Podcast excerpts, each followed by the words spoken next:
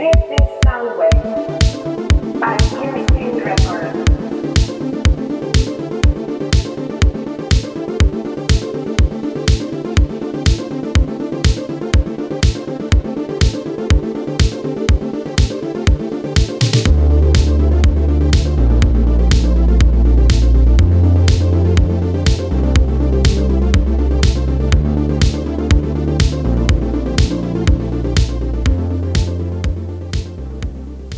Domination, sensation.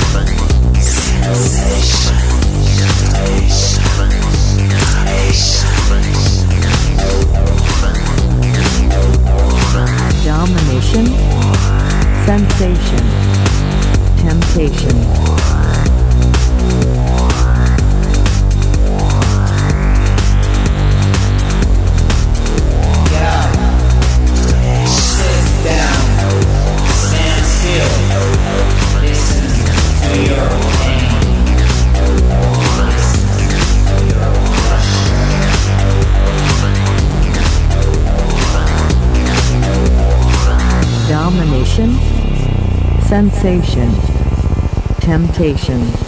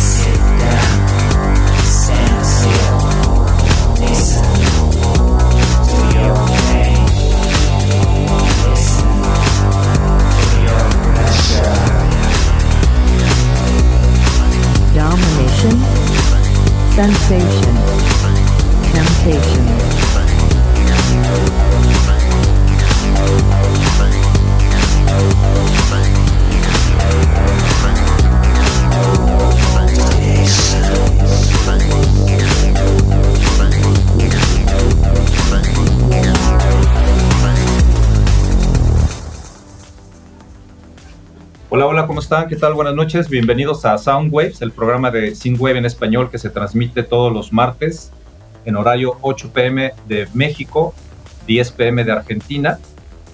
Estamos en el episodio número 11 ya de esta primera temporada de entrevistas que estamos presentando a través de artefactoradio.com. Yo soy Oscar Murguía, director de Fusion Records, y esta noche está con nosotros un productor de Guadalajara, México, aquí mismo en mi ciudad donde nos encontramos. Tenemos con nosotros a Helder Camberos del proyecto Red Industry. Bienvenido, Helder, ¿cómo estás? Pues bien, bien, aquí andamos. ¿Cómo estás tú? Todo bien, gracias. todo listo ya para empezar ahora a platicar y a escuchar la buena música que tiene tu proyecto, que pues ya es longevo, ¿no? The Industry, ¿cuántos años tiene? Platícanos, ¿cuándo nació? ¿Cuánto tiempo lleva? Eh, ¿Cómo se ha ido desarrollando? Cuéntanos. Pues sí, mira, eh, inicialmente pues eh, inició pues en 2008. fue por accidentalmente, ya que anteriormente tenía otros proyectos donde alguien más cantaba.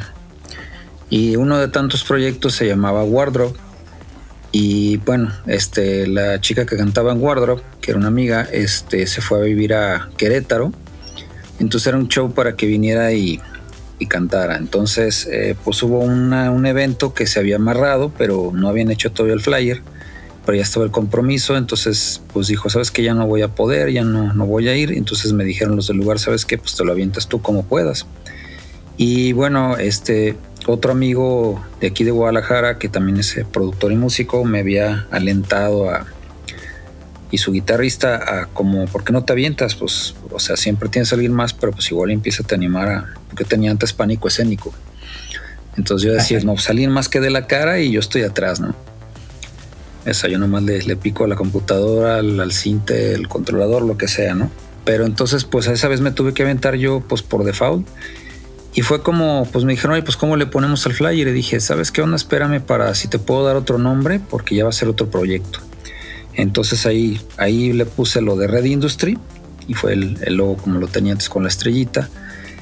Y pues este fue el primer flyer que por ahí tengo de hecho guardado, que fue en 2008, fue en verano de 2008, aquí en Guadalajara. Y pues lo que hice esa vez, como no había material propio todavía, pues me aventé tal cual, este, como mis autocovers de los otros proyectos, pero con mi vocal. Y ya de ahí pues este, se, vi la manera de cómo empezar a hacer tracks primero este, de los o sea, rolas que sobraron de otros proyectos, pero regrabadas, eh, digamos, con la orientación de Red Industry, que empezó el proyecto pues más sin pop, future pop. Así es como empezó. Y el primer sencillo fue, de hecho, IBM, que fue el, lo primero que salió fue el de Electro Body, que salió en 2009 a principios, como en enero o febrero, en una disquera eh, de Estados Unidos que se llamaba, bueno, todavía existe, más que ahora ya se fueron por otro rollo, este que se llama Black Montanas, que es de un productor que se llama Equitant. Y este, pues salió otro sencillo, o más bien un EP, en el sello de el que es actualmente mi ingeniero de sonido y productor, que es Manuel Nestic. Y este, y salió en su sello que se llama Sango Music, él sacó un EP de, de otras versiones y otros temas eh, regrabados, como un poquito más como entre synth pop y algo un poquito más dance, digamos, porque el mercado que él tenía en ese sello era como más como electro house y cosas por el estilo. Ya después compilé, digamos, estos sencillos para porque todo salió en digital. En aquel entonces en Beatport y en iTunes, que era lo que había para digital. Todo eso salió en 2009 y ya como a mediados finales de 2009 decidí sacar pues el Ciencia Ficción, que fue el primer disco en CD original, que se salió en mi propio sello que se llama Advanced Scenery Records aquí en México y compiló pues digamos los sencillos digitales pero ya en, formato físico. Ya, pues eh, mucha, mucha historia resumida, ¿no? En, este, en esta introducción. Sí, el proyecto Reindustry, eh, si lo googlean, pues pueden encontrar que tiene un montón de, de estilos de electrónica. Me gustaría que establecieras un poco estos estilos, cómo han ido, cómo los has ido incorporando a lo largo del tiempo eh, sin meternos ahorita tanto de discografía, sino entendiendo cómo ha ido evolucionando la, música del proyecto Red Industry. Y, por ejemplo, mencionas que nació con una estrella, si hay un, logo que trae una estrella. ¿De dónde viene eso de la estrella? O, de repente se asociaba con música más industrial, ¿no? ¿O cómo fue la naturaleza al inicio y cómo fue cambiando? Sí, mira, este, la idea original desde el nombre, el nombre fue pues pensado en como todo el movimiento ochentero de la industrial vieja escuela, que pues todo era asociado a cosas que tenían que ver con la Guerra Fría y cosas por el estilo, ¿no? O sea, como de protesta, pues entonces eh, la estrella pues es como asociado a todo eso, digamos, sin, sin involucrar, digamos, como tal lo militarizado, pero más que nada es como eso de, lo de la Guerra Fría de protesta, que eran elementos que se utilizaban en los 80 en la industrial.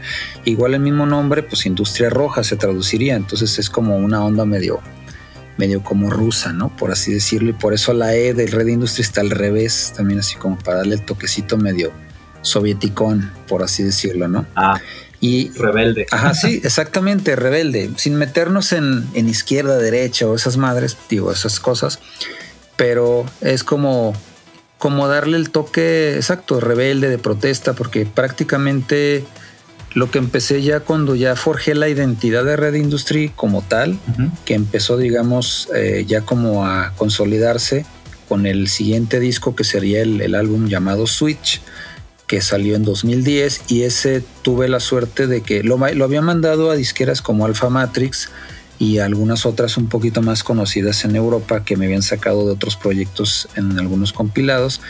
Pero pues como no traía, digamos, la fórmula copy-paste de los conocidos en ese entonces como pues todos los BNB Nation y todo, todo ese rollo, pues simplemente me dijeron una frase que de hecho es muy bien acuñada y incluso todavía me representaría esa frase que me dijo uno de los de Alpha Matrix que dijo que soy, digamos en inglés era too, too dark for the techno scene and too techno for the dark scene. O sea, demasiado techno para los darks y demasiado dark para los technos, ¿no? Está buena. ¿eh? Y, y realmente es cierto, porque estoy a la mitad, o sea, tengo influencias de la escena electrónica o de la escena, digamos, tecno, por no llamarlo tecno, pero... Y tengo también influencias oscuras, o sea, para, para un DJ de tecno, pues yo sería así como algo del demonio, ¿no? Y para, y para un, ese- un- una persona de la escena dark, pues sería como más fresón, por así decirlo, o sea, como más de ese estilo. Pero realmente lo que hago siempre es como lo que, lo que me influencia y hacia dónde quiero ir, hacia dónde va la tendencia, pero dentro de mi estilo. Y por lo mismo no, no logré, digamos, esas firmas en disqueras grandes porque esas es como, no, necesito esta fórmula y si no la traes, no me interesas. O sea, muchos no buscan realmente propuestas auténticas, sino un copy-paste. Y en este caso quien se aventó fue una disquera de Alemania que se llama ElectroArc Ujú. y ellos sacaron este álbum Switch en CD original, lo sacaron allá en Alemania y ese álbum Switch este pues eh, fue producido de hecho también por el productor del, del del último álbum de Manuel Nestic fue el primer álbum este con el cual trabajé con él como productor e ingeniero de sonido y traía un poquito más de en, e- en ese álbum fue un poquito más como electroclash y algo medio EBM o sea era como lo que traía ¿no? Sí. pero obviamente a mi estilo. Pero sí, o sea, pertenecía a, digamos, a esa escena como EBM synth pop, por así decirlo, o electro, EBM electro. Y en los eventos donde tocaba, tanto en la Ciudad de México como este, aquí en Guadalajara, pues era eventos de esa índole, o sea, de ese género y de esa escena. Ya. ¿Y, y esa escena siempre ha sido muy nicho? ¿O qué tan grande o chica la ves tú en un Ciudad de México y en un Guadalajara? ¿Cómo es el contraste? Mira, esa escena aquí prácticamente yo te diría que está muerta. ¿Por qué? Porque en Guadalajara tú haces un evento y pues tú lo has visto y esa escena no va. O sea, se quedan en sus casas, compran la cerveza en, en la tienda y, o sea, no apoyan. Pues, o sea, si cuesta cover la entrada o cierto, cierta cantidad de cover, no van, si es gratis, y van. Entonces hay mucha discrepancia en realmente es como pues, se supone que si te gusta vas a ir a apoyar el evento. En la Ciudad de México lo que yo veo muy valuable y yo me tocó vivir de hecho año y medio en la Ciudad de México, Ujú. lo que fue la mitad de 2010 y todo 2011. Y ahí fue donde vi la diferencia drástica de lo que es aquí y lo que es allá. O sea, ya por ejemplo estuve tocando pues prácticamente cada tres semanas durante todo ese tiempo. Estaba en diferentes lugares, o sea, iba rotando de lugares o festivalitos o cosas, pero estaba activo. Y eso también estuve vende y vende material. Por ejemplo, allá yo llevaba una cajita de, no sé, 10, 15 discos y regresaba vacío. Y había quien no traía dinero y juntaban así con moneditas y no se les faltaba un peso para completar el, la cantidad del CD y decía, oye, pues no te lo completo, pero sí me gustaría, y pues o hasta uno se los vende con gusto, ¿no? Y aquí ese, ese poco apoyo y, y malinchismo de, de, ah, no, pues ya te vine a ver, o sea, ¿cómo crees que te voy a comprar el disco? O sea, hasta me han llegado a decir aquí en Guadalajara, oye, pues regálamelo, te vine a ver. O sea, al ¿Cómo revés? ¿no? Sí, claro. Y eso Vaya. pues solo se da en Guadalajara. Y allá en la Ciudad de México, pues hay ese apoyo, ¿no? Que van al evento, este, te compran el disco, etcétera, ¿no? Entonces, sí es, o sea, es una de las escenas más grandes que hay, aunque te soy honesto, he visto en otros lados de aquí de México y también en Sudamérica escenas todavía más grandes. Me imagino, sí. Pues todo Sudamérica tiene varias, varias mecas, ¿no? Donde toda esta música es, es mejor recibida. Pero hablando de México, entonces, eh, ¿dónde, ¿dónde más te ha tocado tener presentaciones? Tijuana, ¿no? ¿Has estado por allá el norte? Sí, mira, eh, en Tijuana, eh, lo que fue el álbum Armagedón de 2017, ese me abrió muchas puertas porque fue el primero que me dio, digamos, un tour en forma de que cada mes tenía una presentación y fue el primero que me llevó a Perú, de hecho. Eh, empecé, de hecho, en San Luis Potosí. Luego, esa vez fue la primera vez que me presenté en San Luis Potosí eh, con ese disco. También me presenté en Querétaro y me presenté en, así es, en Tijuana, que fue la primera vez que fui en 2017. Y yo quedé muy sorprendido con las escenas tanto de San Luis Potosí como la de Tijuana. La de San Luis Potosí no me hubiera esperado eso. Fue un evento para más o menos 80 personas y puros de la escena oscura. Y pues salió muy bien, la gente muy entusiasta, o sea, hubo buen apoyo en compra de material, buen apoyo en respuesta en cuanto a lo de en vivo, o sea, fue así como muy sorprendente ver que en un lugar que a lo mejor uno ni idea tenía que había escena, pues haya, haya habido 80 personas, ¿no? Y en el caso de Tijuana, pues también me quedé muy sorprendido porque la respuesta fue bastante buena, la escena es muy grande y son gente muy auténtica los de Tijuana Tijuana tiene muchas cosas así como para, pues, digamos, a favor, pues. Pero seguido tienen muchos eventos, han llevado bandas que no han venido al resto del país y que solamente se han presentado en Tijuana, como el caso de Kailan Mikla, por ejemplo, sí. que no, no, no visitaron ni la Ciudad de México. yo de hecho fui a verlas allá a Tijuana esa vez. Entonces tiene, tiene mucho potencial escena de Tijuana y viene de antaño, porque inclusive Digo, en cuestión, por ejemplo, como lo que tú promueves del synthwave y todo eso, eh, no como tal, pero tienen un montón de bares. Ahí es normal encontrar un bar retro, ochentero. O sea, bares que tienen eh, fotografías o pósters de, de, no sé, de, de Billy Idol, Madonna. O sea, hay uno que se llama el Rubik's, que pues está el puro nombre, ¿no? Y totalmente te sientes en los ochentas, pues, o sea, y toda la música. O sea, así es como tienes que hacer una fiesta ochentera, igual en la Ciudad de México. Pero en Tijuana no. O sea, Tijuana hay, bares ochenteros que todo el tiempo, todos los días, es música ochentera. Entonces, pues sí, eso tienen muy a favor eh, comparado con el resto de escenas.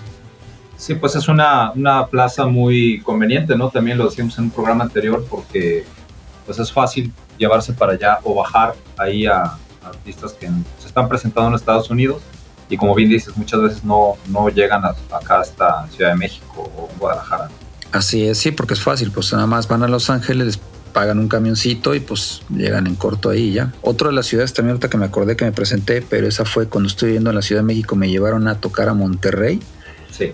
Y fue en 2010, en diciembre de 2010, y ese sí, creo que hasta ahorita ha sido el mejor concierto a nivel México que he tenido fue yo creo que habían unas 300 personas, si no es que más.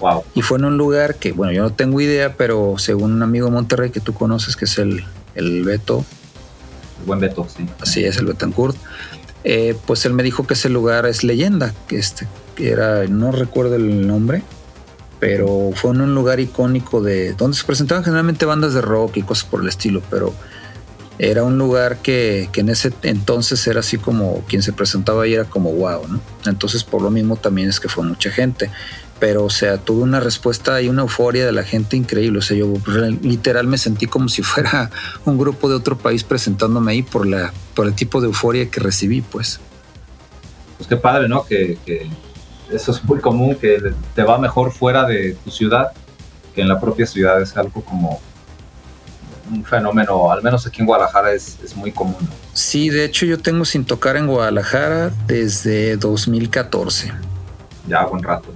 Así es, y he seguido activo, pero en el resto de estados y, en Sudamérica, pero aquí en Guadalajara desde 2014 que no, no ha habido la oportunidad, pues. Ya veo. Y este primer track que escuchamos, ahorita empezando el programa que se llama Domination, este track es de qué año, por ahí el 2010, ¿no? Una cosa así. Así es, ese track fue el primer sencillo del álbum Switch del 2010, que Ajá. trae totalmente toda la, digamos, la marca y el corte, pues, electroclash, con elementos un poquito más eh, oscurones. Ajá. pero sí este la intención era que, que sonara así como como un electroclash este clavadón y con temática obviamente fetish porque todo ese disco el Switch pues es totalmente todo es todo es temática fetish pues todo es temática así oscurona pues Ese es el concepto, ¿no? La portada, de hecho, estaba viendo aquí recordando, porque sí, por ahí lo tengo, es eh, con la chamarra así con cierres y este Así collar negro sí. de piel y Sí, exactamente. O sea, es to- toda la indumentaria, pues, de lo que se usa en, en toda la disciplina fetish, ¿no? Porque lo fetish siempre me ha gustado, siempre ha sido, digamos, este, he, he llegado a organizar eventos fetish, pasarelas fetish, etcétera, ¿no? Entonces, el mismo video de la canción, pues, es totalmente. Fue, en un, fue un evento fetish que fue filmado este, en la Ciudad de México y tal cual las filmaciones del evento, que pues este, se está haciendo performance fetish a la vez que estoy cantando este, con los modelos, pues este se, se grabó para el videoclip. Bien. Muy bien, pues sí, sí, sí es muy, muy clara esta, este gusto, tendencia que has, has tenido, ¿no? En la música y, y en lo visual, no se diga, ¿no? Eh, ahorita en el siguiente bloque hablamos de tus videos. Vamos a hacer una segunda pausa musical. Vamos a escuchar el track Never Trust in a Machine, que está muy bueno el título y no se diga el track también. ¿Te parece? Perfecto. Bien, estamos esta noche en Sandwich con Reindustry. Enseguida regresamos. This is Soundwave. Welcome to your personal computer. I will assist you all the way. If need me, just click the right button.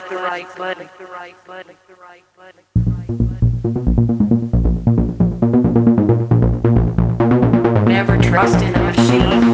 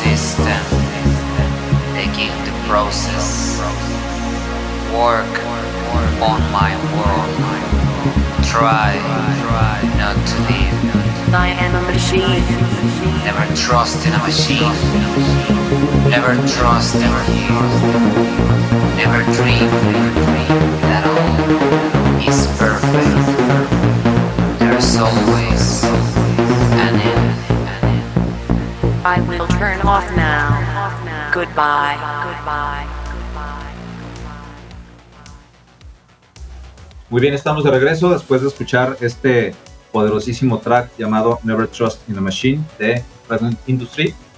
Y pues bueno, eh, siempre en el primer bloque los dejo hablar más, que se explayen y todo. A mí me gustaría eh, ubicar un poco más cómo está el proyecto Red Industry.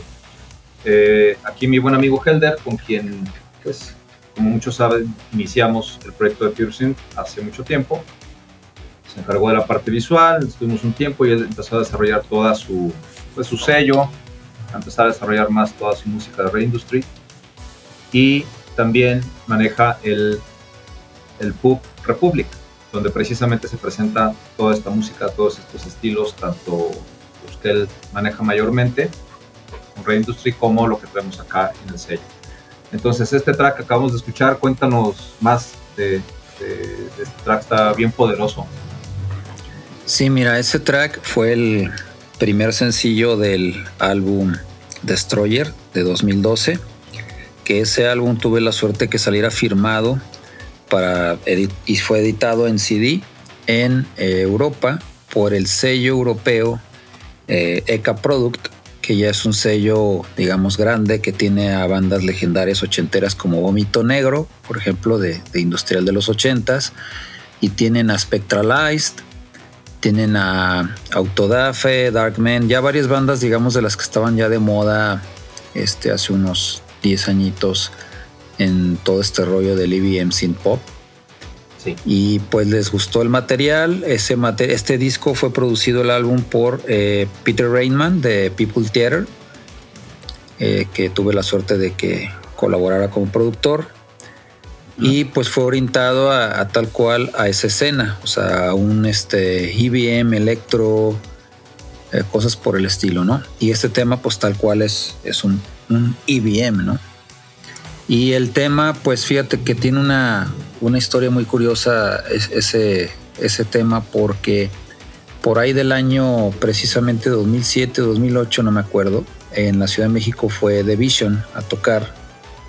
Ah, Eh, tocaron en el salón, creo que salón 21, una cosa de esas. Y les falló el equipo. Les falló la computadora y pues que traían otra de respaldo. Entonces sacaron la otra computadora y volvió a fallar. Y total que les falló como tres veces y el, el vocalista hasta se aventó a capela y ondas acústicas así con, con la gente porque de plano no, no reaccionaba la máquina. vaya. Y al final, eh, lo que es el, el Thomas, Thomas Adam, que es el tecladista, pues es buen amigo y estábamos platicando y yo le dije, porque me dijo, es que las máquinas nos fallaron, pero ya hemos calado todo y le dije, never trust in a machine. y Bien. dijo, oye, qué buen título. Es, me dijo, ah, está bueno para sacar una rola. Y bueno, dije, pues sí, cierto, es buen título. Les di chance y pues sacaron un disco y sacaron otro disco y sacaron otro disco y ninguna canción se llamó Never Trust in a Machine. Entonces dije, bueno, pues pelas. O sea, yo Ah, era para ellos. No, Ellos- él quería sacar. Sí, o sea, a la hora platicando, yo le dije Never Sí. Trust in a Machine, o sea, que nunca confía en las máquinas. Sí, sí. Y él dijo, oye, pues eso suena bien como para, un, para una canción, o sea, un título de una canción. Sí, pensé que te lo sugería a ti. No, yo, tu yo, yo platicando con él, le dije como ese, esa, digamos, a- analogía de, de que pues no hay que confiar en las máquinas porque fallan. Claro. Y, y él dijo que estaba, que, que le parecía como buena idea para un, para un track. Entonces dije, bueno, pues vamos a darles chances si lo sacan. Nunca lo sacaron hasta la fecha, ningún track de ellos se llama así. Entonces dije, bueno, no lo sacaron, pues lo saco yo.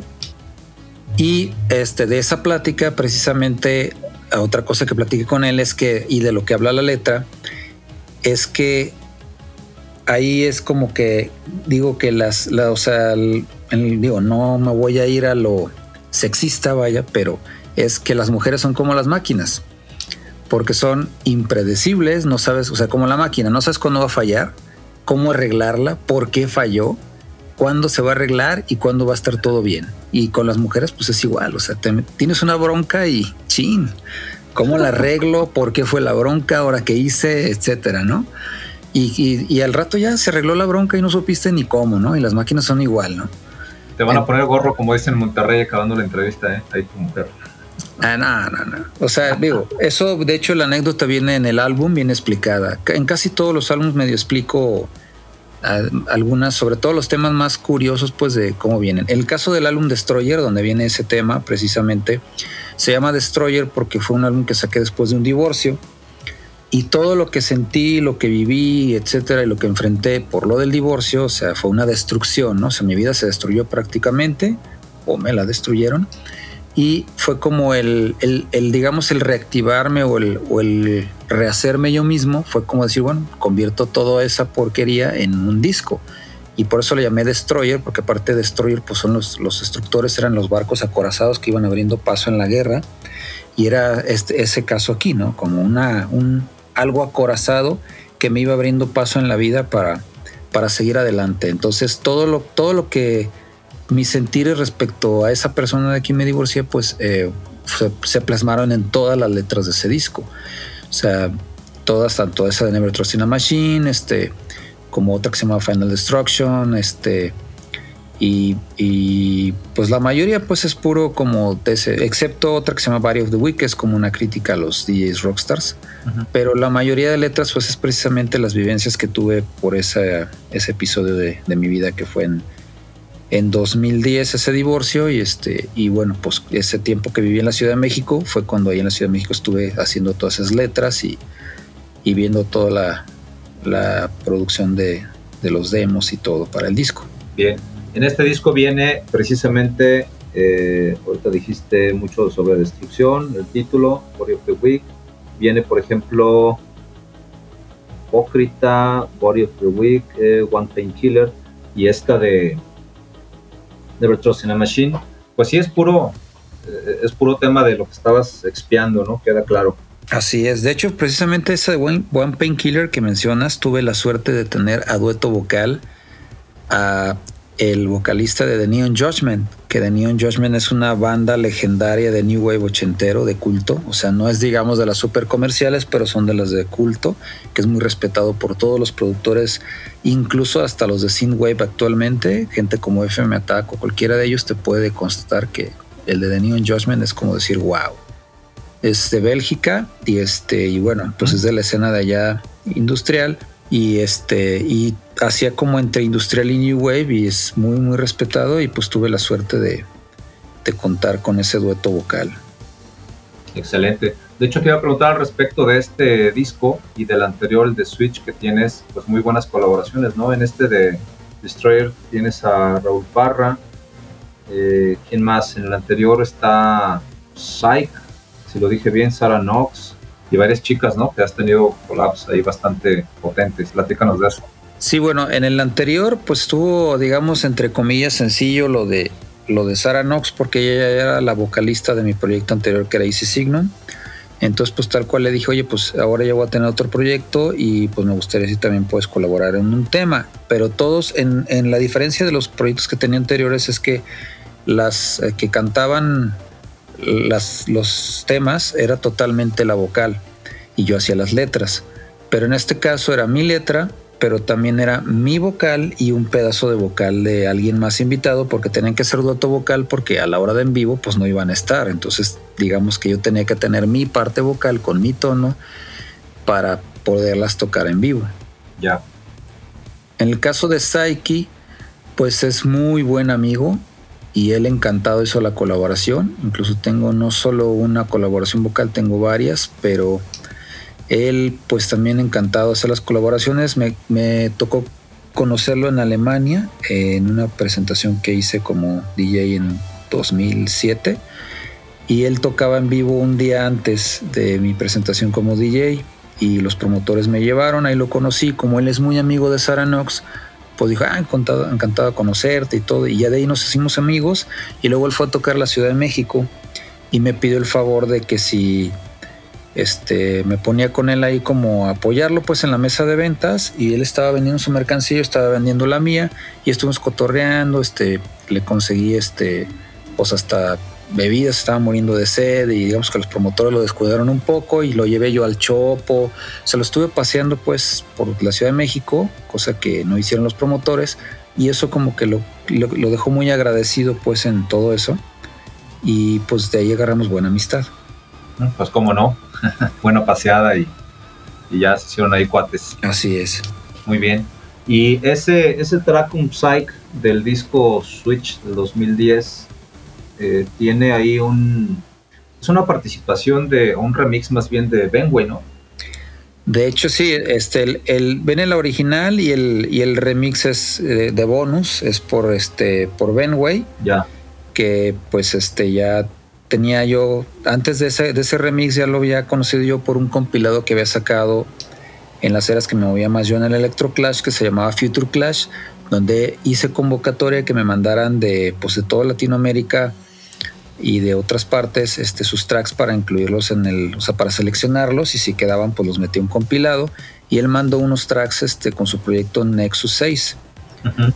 Y pues en ese proyecto que era Electro Clash, que cantaba una chava, pues este, él hacía toda la música y pues ahí fue donde lo conocí. Después le pedí ese remix, que él como Benway, como Dr. Benway, eh, pues hacía IBM tal cual, Industrial Electron, y quedaba pues superado para, el, para ese disco y para el proyecto. Ya. Sí, porque también aparece en otro, en el otro disco, el de ciencia ficción. De hecho, tienes un montón de colaboraciones, con remixes, ¿no? De un montón de gente. Sí, es que el ciencia ficción realmente, como te digo, esa es compilación de sencillos digitales. O sea, es un álbum, digamos, compilatorio de lo que salió en digital y que me dieron licencia para sacarlo yo en mi sello eh, en el álbum. Pues, digamos, no, no está completo todo lo digital, pero fue lo que conseguí de licencia para poderlo meter al, al CD. Muy bien. Y tienes más, tienes por ejemplo, está Lia Organa, veo una Jasmine Gay. ¿Ellas en dónde colaboraron? ¿En ese mismo aparecen? Mira, de hecho, este, bueno, Lee Organa y Electric Prince ya no existen, ya se desintegraron, pero este, Jasmine Gate, eh, ella era parte de las Dirty Princess, que es un dueto eh, de dos chavas de España, de Madrid, que de hecho están vetadas de allá, ya no pueden tocar ahí, porque traen un rollo muy fetish sexual súper explícito que pues en ese rollo que me movía yo en el Electroclash, pues este, en un compilado venían ellas, después las contacté, y luego en ese viaje que hice también donde toqué como DJ en Alemania, pues de ahí este, pasé a, estaba un amigo en, en España, me dijo, pues te quedas ahí en la casa, entonces pasé a visitarlas y a conocerlas, y de ahí después ya se dio la colaboración. ¿Y qué tanto, qué tanto te ha ayudado? Supongo que bastante, ¿no? Eh, los tiempos y los viajes que estuviste haciendo cada, no sé, ciertos años, para tener esta cercanía con tantos productores al inicio, cuando no estábamos en esta era tan digitalizada, supongo. ¿Te ayudó bastante o, o qué tanto influyó?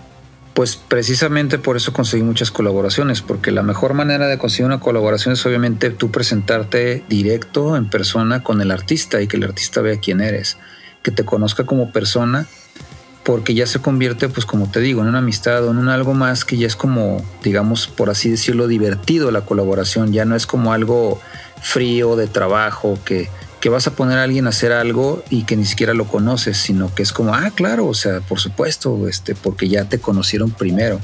Es como, como, como decir, no vas a pedir un favor si primero no haces tú uno.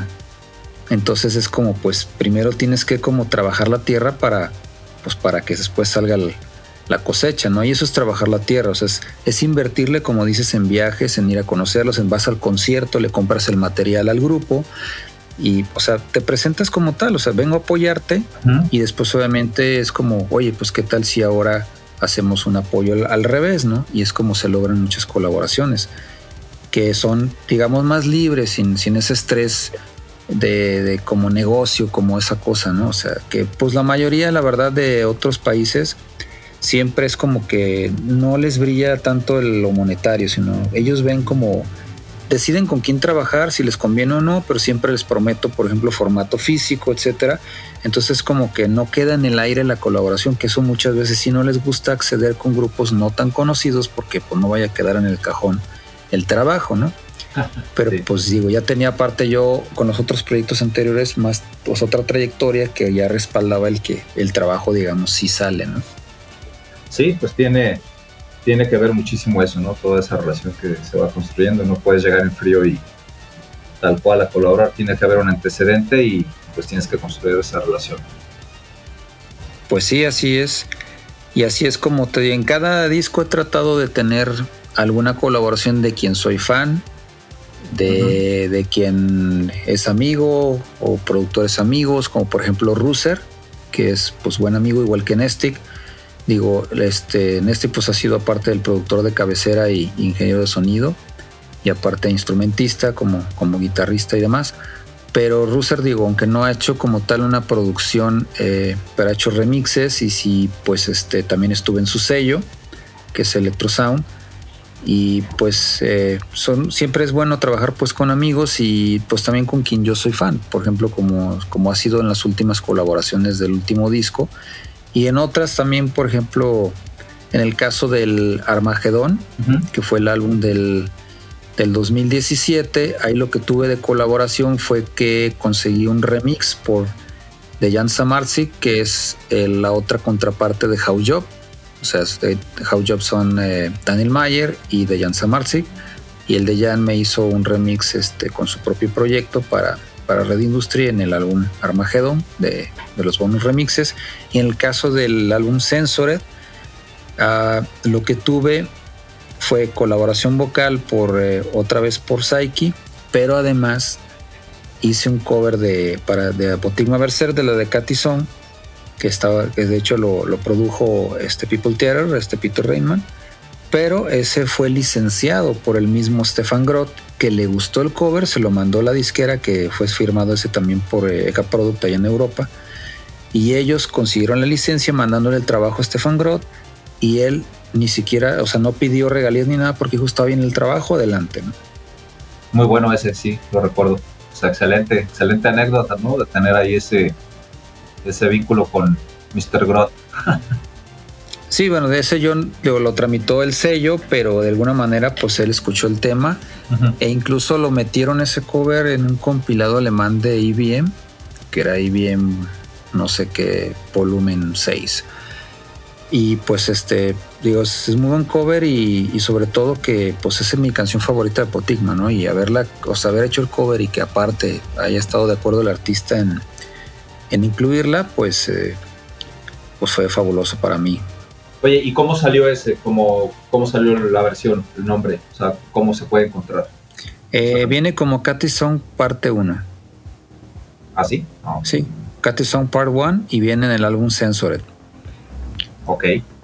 Muy bien. que no está en todas las plataformas digitales, solo está en Bandcamp y en físico porque ahí hubo un problemilla que no de incumplimiento con el sello que no metieron a las plataformas digitales el ah no pero no te creas sí sí pasó ese problemilla con ese sello y después como ya había vencido la licencia ya lo sacó Electrosound para todas las plataformas digitales. Entonces sí sí lo pueden conseguir el, digo, pueden escuchar en todas las plataformas digitales el álbum Sensore de Red Industry y ahí viene ese tema y otros otros más. Que de hecho ese disco el Sensored es uno de los mejores para mí trabajos que he sacado que también está producido por Manuel Nestic Muy bien, pues precisamente de este disco vamos a escuchar el siguiente track, vamos a hacer otro corte, vamos a escuchar esta, esta rolita que se llama Personal Sinner. Esto es Sandwich y estamos esta noche con Red Industry. This is Soundwave.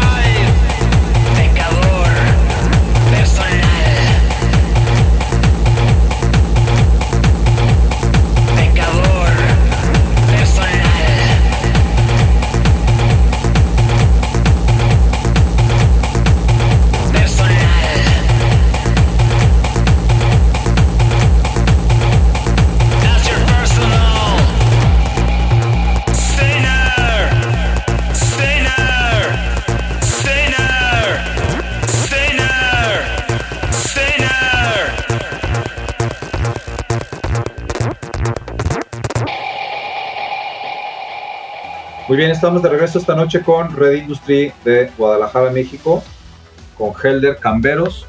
Y acabamos de escuchar este track eh, que suena muy de Pitch Mode, pero no el título, pero no es para nada el estilo. Se llama Personal Sinner. Cuéntanos más de esta, de esta era, Helder. ¿Qué onda con este, todo este sentimiento y esta. Pues ahí no traes lo de protesta como tal, ¿no? Pero era más bien como expiar todo eso que, que traías en esa etapa. No, precisamente así es de protesta. Ahí te va. Mira, A ver. ahorita que dijiste lo de Depeche, hay un dato curioso. Precisamente esa, esa canción, yo dije, bueno, pues Depeche Mode hizo su Personal Jesus. Yo voy a hacer mi Personal Sinner, que sería como lo contrario a Jesús personal, el pecador personal, ¿no? O sea, como lo contrario, ¿no? Órale, bien blasfemo, bien No, rebelde. no era por blasfemo, porque pues digo, yo sí tengo mucho respeto pues a, a todo lo otro, pero más Sí. que nada era como lo del el pecado por el, el- o sea, el desmadre, ¿no? La diversión, lo- todo ese rollo, ¿no? Entonces, este, en, en esa época, este, don, salió el Censored, que es el álbum donde viene ese tema, este, acabo de conocer a, a mi actual esposa Isabel y este, digamos que ella eh, pues influyó un poquito en, en algunas letras y todo eso de ese disco, ¿no? Entonces le dije, ah, te voy a dedicar una canción acá para, para de desmadre acá de ese estilo para cuando este toque en vivo, ¿no? Y de ahí pues este le dije, mira, hice esta que está como muy acá. Y pues dijo, ah, órale, pues no es su estilo, pero este sí le, le gustó. Pero ese disco a ella le gusta mucho. Tengo can- de hecho, ahí fue donde empecé a incorporar guitarras por primera vez en ese disco en el Sensored. Que dos temas traen este, bastante guitarra. Que en esa ocasión, y lo traía de hecho de guitarrista eh, en las giras, fue parte de Red Industry, fue parte de la producción de, de ese disco, del Sensored, inclusive de las, de, como integrante tal cual fue integrante Jesse Eddy, que es el, del grupo Octopus y él, eh, él eh, coprodujo lo que es el tema Dark Angel, que ese de Dark Angel, este, pues habla de cuando conoces a alguien que no sabes si va a ser alguien bien o te va a salir con cosas, ¿no? Porque es, como, porque es Dark Angel con paréntesis en la D, o sea, es ángel oscuro o arcángel, o sea, Dark Angel o Archangel. Oh, Y esa, y esa trae guitarra. Y Personal Sinner, pues era como la. Tenía que ser una. Siempre en cada disco procuro ser una rola fetish industrial. O sea, es como no puedo dejar eso de lado. Y la rola, digamos, fetish industrial era esta de Personal Sinner, como haciendo, digamos, sátira o sarcástica a la de Depeche, ¿no? O sea, de que aquí no te voy a decir que uses tu Jesús personal, sino que es, pues, es de que todos somos pecadores personales de alguien, ¿no? De esa pareja con la que estemos, ¿no? Etcétera. Ya sea Sí. aventura, pareja lo que sea.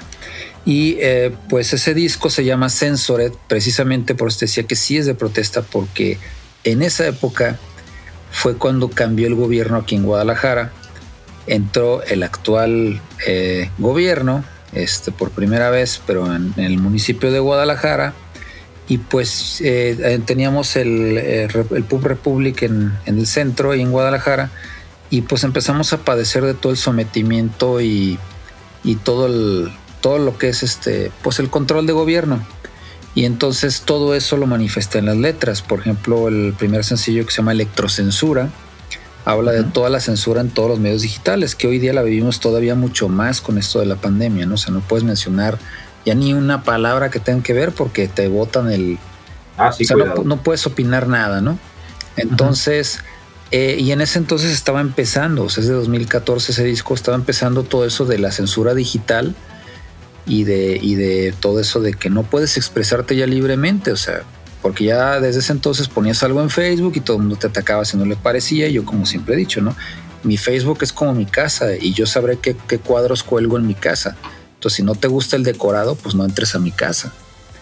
Y bueno, Claro. pues este, ese disco, por eso también es muy personal para mí, porque fue en esa época en la que ya no estaba en crisis, que ya no eran como post depresiones o post problemas, sino era como, bueno, que ando bien yo personalmente, pero vamos a protestar, o sea, vamos a hacer ver que, que, que esto sometimiento de los gobiernos, de la censura digital, de los medios, que no te puedes expresar, pues no está bien, ¿no?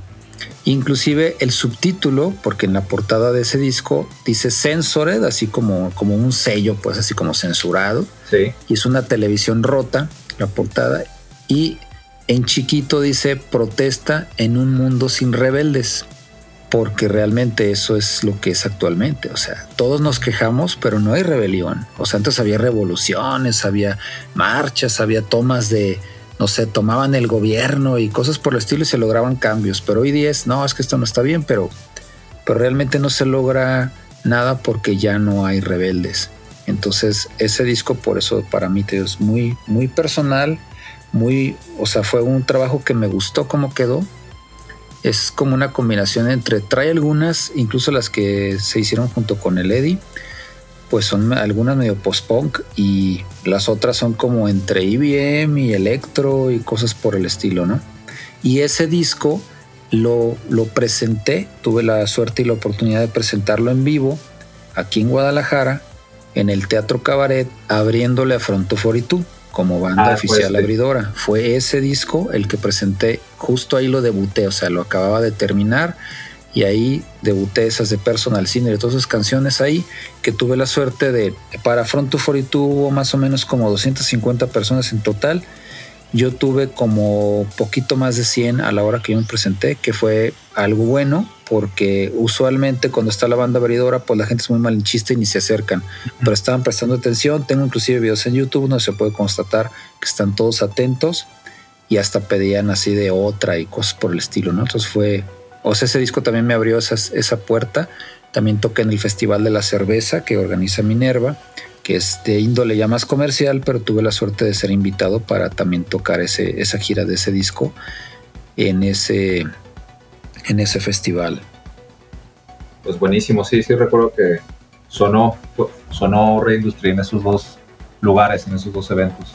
Pues gran experiencia, ¿no? Sobre todo con Front, haberle abierto a, a los chaburrucos de Front. Así es, sí, no, pues fue, fue una experiencia muy, muy padre y pues que, que fue para mí, pues digo, uno de, de chico, pues eres fan de esos grupos y nunca te vas a imaginar que después se te ocurrió ser un grupo y después les vas a abrir, ¿no? Sí, y tuviste una experiencia con este cuate de, de Nitzerev, ¿no? También muy similar a, a Psych. Así es, mira, de, bueno, de Nitzerev, eh, lo que sucedió es lo siguiente. Eh, yo el de Nitzerev lo conocí cuando vivía en la Ciudad de México en una presentación que dieron en el, en el Lunario. Y después en el after le cayó al Onder, yo estaba en el Onder, yo no sabía que iban a ir y ahí lo vi. Y yo le, y yo le dije pues quién era y todo y, y salió al tema Jasmine Gate. Me dijo, ah, no mames, es muy amiga mía y, y así como, no, pues si eres amigo de Yasmín, pues también es amigo mío. Y el Douglas McCarthy, pues ahí nos hicimos buenos amigos, seguimos en contacto en internet, inclusive me dio su mail personal. Y me le licenció un tema para mi disquera sacar en un compilado un tema de él como solista. Y este después resulta que vinieron a tocar a Guadalajara y me pidieron que fuera el abridor. Eso fue en 2011, antes del de, del de Front 42. También tuve esa oportunidad de abrirle a Nitzerev con Red Industry y después en la Ciudad de México, como a los dos meses yo creo, se presentó de DJ el Douglas McCarthy y ahí me lo encontré en el Café Bizarro y pues nomás sentí una palmada así en, en la espalda, ¿no? De eso como, como cuando un compa llega y te saluda, ¿no? Sí. Y yo, yo volteé así como, pues, ¿quién es, no? Pero pues así como, pues muy, muy confianzudo, ¿no? Y resulta que era el Douglas y me dice, ¿qué onda? ¿Cómo estás? Dice, te encuentro en todos lados. Y yo, ah, pues sí, te voy a abrir. Oh, sí, ya vi, no, pues qué chido y todo. No, pues tengo por ahí una foto donde, donde él está cantando Low With Tears Apart, que con eso cerró su, su DJ set y está abrazado de mí con, con una chela, ¿no?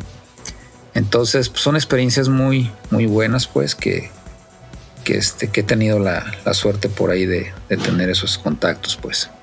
De verdad que sí, es- son, son grandes momentos donde vas haciendo estas relaciones de las que hablas para ir eh, cosechando después, ¿no? En alguna colaboración, algún remix. Estaba viendo, eh, tienes un segundo, una segunda versión, ¿no? En este disco de Censored de Katy Song, no lo recordaba. Parte 2 viene por ahí. ¿Cómo está esa versión? Sí, pues es como, bueno, es otra versión que ya es, digo, el, el productor de ese tema, digo, de ese cover, pues este, el que ya pulió y, y ajustó todos los detallitos fue People Theater, bueno, Peter Rainman. Y él hizo otra versión más propia con, con dueto vocal este, con él, pues. Entonces eh, está como la parte 2 es como, como un poquito más pop, digamos, sin lo industrial oscurón. Y como, como más, digamos, más future pop, más synth pop, como más melosilla y con dueto vocal junto con él. Y todos los temas aquí de Sensoret pues están en la línea eh, del Fashion, Fashion Suicide, The Future is Ours. Estoy leyendo varios, varios títulos de los tracks. Precisamente protesta en un mundo sin rebeldes, ¿no? Que es el- la, la frase que decías que está como subtítulo en el, en el disco. De repente me perdí en, en si este era ya de, de protesta como tal, pero sí, ya lo has confirmado y qué mejor que con la, la frase. Y, y aquí ya se marca como un, un parteaguas o todavía continuaste en otros discos con pues estos temas? Mira, cada disco siempre la temática es depende del momento que esté viviendo y los estilos también han ido cambiando. Digo, como lo que decías hace rato de el ir mutando de estilo. Digo, creo yo trato de conservar una identidad que de alguien diga se oye como Red Industry, o sea, de ser como no copia de alguien, pero a su vez ir evolucionando o cambiando, o sea, no sonar igual en cada disco. Yo no me gustan los grupos o proyectos que sacan otro disco y es como igual al anterior, entonces dices, bueno, pues qué diferencia hay, ¿no? Inclusive cualquiera que oiga de los discos de Red Industry puede encontrar de todo tipo de, géneros y temas en un mismo álbum.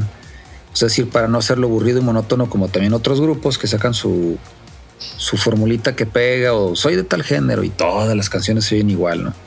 Entonces, pues eso también enfada.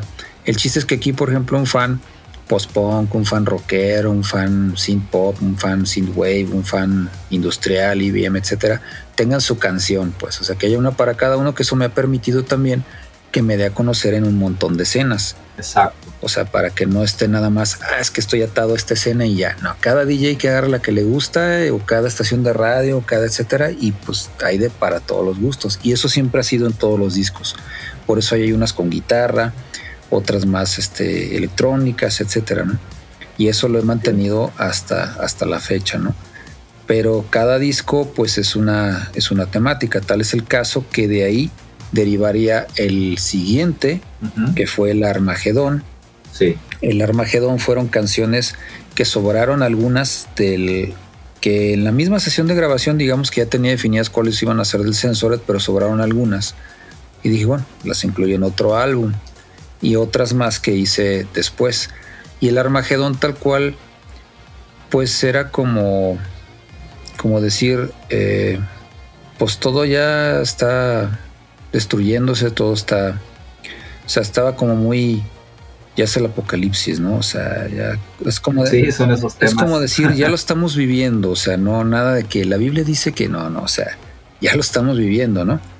Inclusive el primer sencillo de ese álbum que se llama Digital Devil, eh, pues eh, incluso aclaro en el disco que no estoy a favor de ningún culto ni nada asociado con el diablo, ¿no? O sea, el tema demonio digital es, si se ponen a oír la letra, pues tal cual eh, no es hacerle ninguna alabanza al diablo, sino es como decirle, decir que el anticristo es el sistema, porque digo, la misma Biblia te dice que todos llevarán una marca, un número, y todos le pertenecerán, ¿no? Y habla como de con lo digital, como los celulares, las tablets, todas las redes sociales hoy día, pues te, eh, le estás dando tu alma a ese anticristo que es anticristo ahí, en ese disco es el sistema, el gobierno, el- los, los que nos tienen, ¿no? O sea, porque te tienen enajenado ahí y pues saben dónde estás, qué estás haciendo, ya tienen tus datos de tu cuenta bancaria y, y, pues todos felices, ¿no? Viendo la fotito, estando ahí adictos y por eso habla de perteneces al demonio digital, dice la letra. Sí. Entonces, esa es como, pues ya, o sea, el anticristo es eso y ya te tiene con, con esas cosas, ¿no? Y hay más temas, también hay temas de índole fetish, etcétera. sí. Y pues fue un disco, pues, como continuación del, digamos, por así decirlo, del, del Sensore, pero ya con un poquito más de. Le, le metí un poquito más de orientación eh, a como lo que en ese entonces estaba, que era entre el minimal wave y ya un poquito de influencia medio post-punk, algo un poquito de cold wave, no tan intrínseca, pero ya como un poquito tendiendo para ese lado. Bien, qué bueno que lo explicas porque sí, precisamente se ve una evolución. Desde las letras, la portada obviamente dice mucho, pero de hecho, o sea, está muy claro lo de Armagedón y los, los títulos y lo que vas explicando, ¿no? Y toda esta variante de los estilos y que tratas de, de asociarte a varias escenas precisamente con esta variación de los tracks. Eso es magnífico para que no, uno, para que no te escuches, como dices, eh, planchado, ¿no? De un disco, en un mismo disco, o de un disco a otro, que sería todavía peor. Creo que sí tienes bastante, bastante riqueza en ese sentido musical, ¿no? Todos los estilos que le vas o le has ido aportando, que si fetish, que si future clash. Bueno, te has inventado unos términos, ¿no? Ahí medios rimbombantes. Ahora cuéntanos de esos términos, par de términos que son el, body fetish, no sé qué rollos. Sí, mira, no es que los haya inventado, digo, pues creo que nadie descubre hoy día el hilo negro, pero No, ya. pero más que nada es como decir un subgénero especial porque no me gusta el que si yo digo, ah, es que soy esto y luego, no, es que no, no haces eso porque si hicieras eso tendrías que sonar como tal persona. Entonces como decir, bueno, yo hago lo mío y como tiene varias influencias, eh, influencias pues este, pues eh, yo lo llamé Future Clash Body Music de inicio, porque era lo que yo llamo Future Clash era no era un electro clash, era como como una especie de mezcla de electro clash y future pop, pero muy único y con el body music, porque el término body pues es como del IBM, el IBM es Electronic Body Music, entonces era como un Future Clash industrializado, por así decirlo. Y ya después lo cambié a, bueno, eh, hice un compilado de hecho en el sello donde yo le llamé Fetish Body Music, que pues eso es lo que yo llamé un tiempo que estaba haciendo, o sea, como porque era con temática fetish y con corte IBM industrial. Entonces, pues no es tanto, o sea, digo, no, cada quien ahora sí que me etiquete como quieran, ¿no? O sea, eso no, no es ningún problema. Y hay grupos que sí, si los etiquetas en lo, en lo que no les parece, no, yo no pertenezco a esa escena y no quiero que le pongan. Y a mí no me importa, o sea, que le pongan como quieran. Eh, nada más, o sea, de hecho nunca pongo un solo género porque sí me interesa que vengan varios géneros para este no estar este cómo se llama A- anclado a una sola cosa más si de repente no quiero que le pongan algún nombre si no lo si siento yo que no lo estoy haciendo Claro. pero tampoco a ofender nomás es como como aclarar pues Pero está padre que te vayan asociando en varios estilos, ¿no? en varias escenas. Y sí es muy difícil dos cosas, pertenecer como a, un, a una sola comunidad, pues no, o sea, creo que no, tu música no, no va por ahí, es, es esa misma variedad de temas que te lleva a producir los tracks con distintas temáticas, se refleja en la música, ¿no? En los estilos también, o sea, le vas dando ahí una variedad que, que pues, tiene, tiene bastante abanico. Sí, así es. Y bueno, y por eso mismo, por ejemplo, si yo toco en un lugar como el Festival de la Cerveza, elijo las rolas más fresas o comerciales que tenga, o las versiones, porque también tengo versiones de cada canción. Si toco en un evento fetish, si toco en un evento industrial, elijo las que sean de esa índole. Si toco en un evento sin wave, voy a elegir lo más afinado o atinado a ese tipo de género, etcétera, ¿no? O sea, siempre es como elegir. Sí, Y ya cuando es un concierto como tal, donde yo sea estelar, pues ahí sí ya es como lo representativo del proyecto. Y bueno, hace rato que mencionaste de las portadas también, digo, la portada del Armagedón es algo pues que muchos me han dicho que es como que muy fuerte, que la hizo la misma persona que hizo, bueno, con colaboración con Mortigan, pero la hizo este, el Extreme Fotografía, que es quien hizo la portada del último disco del de Tiempos de Nostalgia. Pero más que nada quería algo que representara como el, como los jinetes del apocalipsis o algo así apocalíptico, pero sin caer en lo trillado del jinete clásico en el caballo, con la representación clásica de la muerte, ¿no? Y es precisamente una, una chava, pues, este, desnuda, donde, donde está, pues, co- como si fuera la muerte, y con un círculo atrás lleno de, de fotos de, de cosas destruidas, donde lo que quería simbolizar era lo que es, de hecho, el tema de apertura del álbum que se llama El Quinto Jinete, porque para mí el peor de todos los jinetes es el quinto jinete, que quién es el ser humano. De eso habla esa canción. O sea, el ser humano es el quinto jinete y ese es el que acaba con todo. La plaga. Así es. Y bueno, antes sí hacía yo todas las portadas, pero a partir de ahí, digamos, empecé a recurrir a alguien más para que me gusta siempre las colaboraciones de todo tipo. O sea, Siempre siento yo que un buen disco es aquel en el que metes muchos participantes porque a veces a uno se le se, se estancan ciertas ideas y son puntos de vista diferentes, ya sea musical o visualmente, que te ayudan a enriquecer un poco lo que es aterrizar pues lo que ya traes de idea. Lo manejaste muy ad hoc, ¿no? Digo, ahorita que lo explicas lo entiendo todavía más. Sí me habías mencionado un poco de la portada, pero lo entiendo todavía más con esta explicación de la imagen detrás de lo destruido y todo esto. Se entiende mejor, entonces pues es muy oportuno, ¿no? Y, bueno, vamos a, pasar a la última etapa, o la etapa más reciente en, tu música. Vamos a escuchar un primer track del último disco de Red Industry. Esto se llama New Crusade, que es el primer sencillo, donde ya vamos a escuchar una evolución un poquito más diferente, que regresando me gustaría que nos explicaras. Claro que sí. Muy bien, estamos con Helder Camberos de Red Industry esta noche en Soundwaves. This is Soundwave.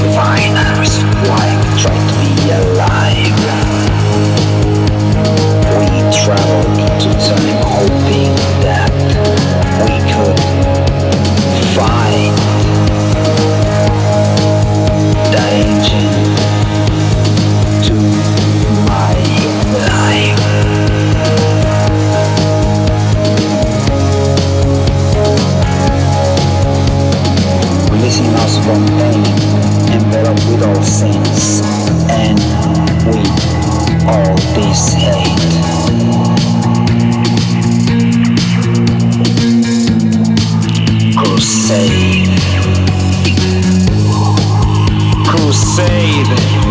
Crusade. Crusade. Crusade. Crusade. This is my crusade.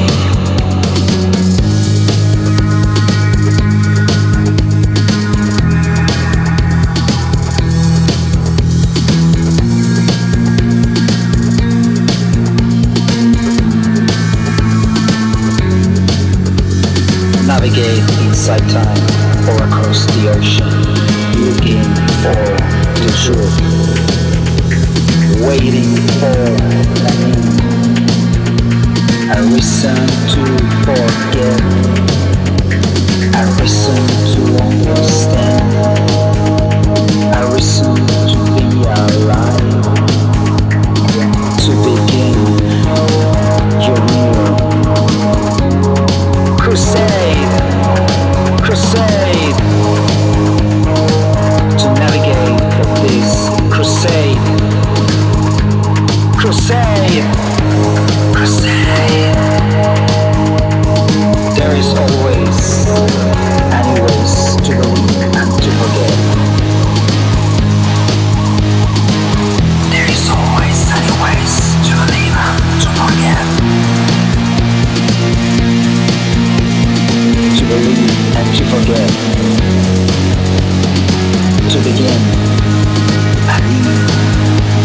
new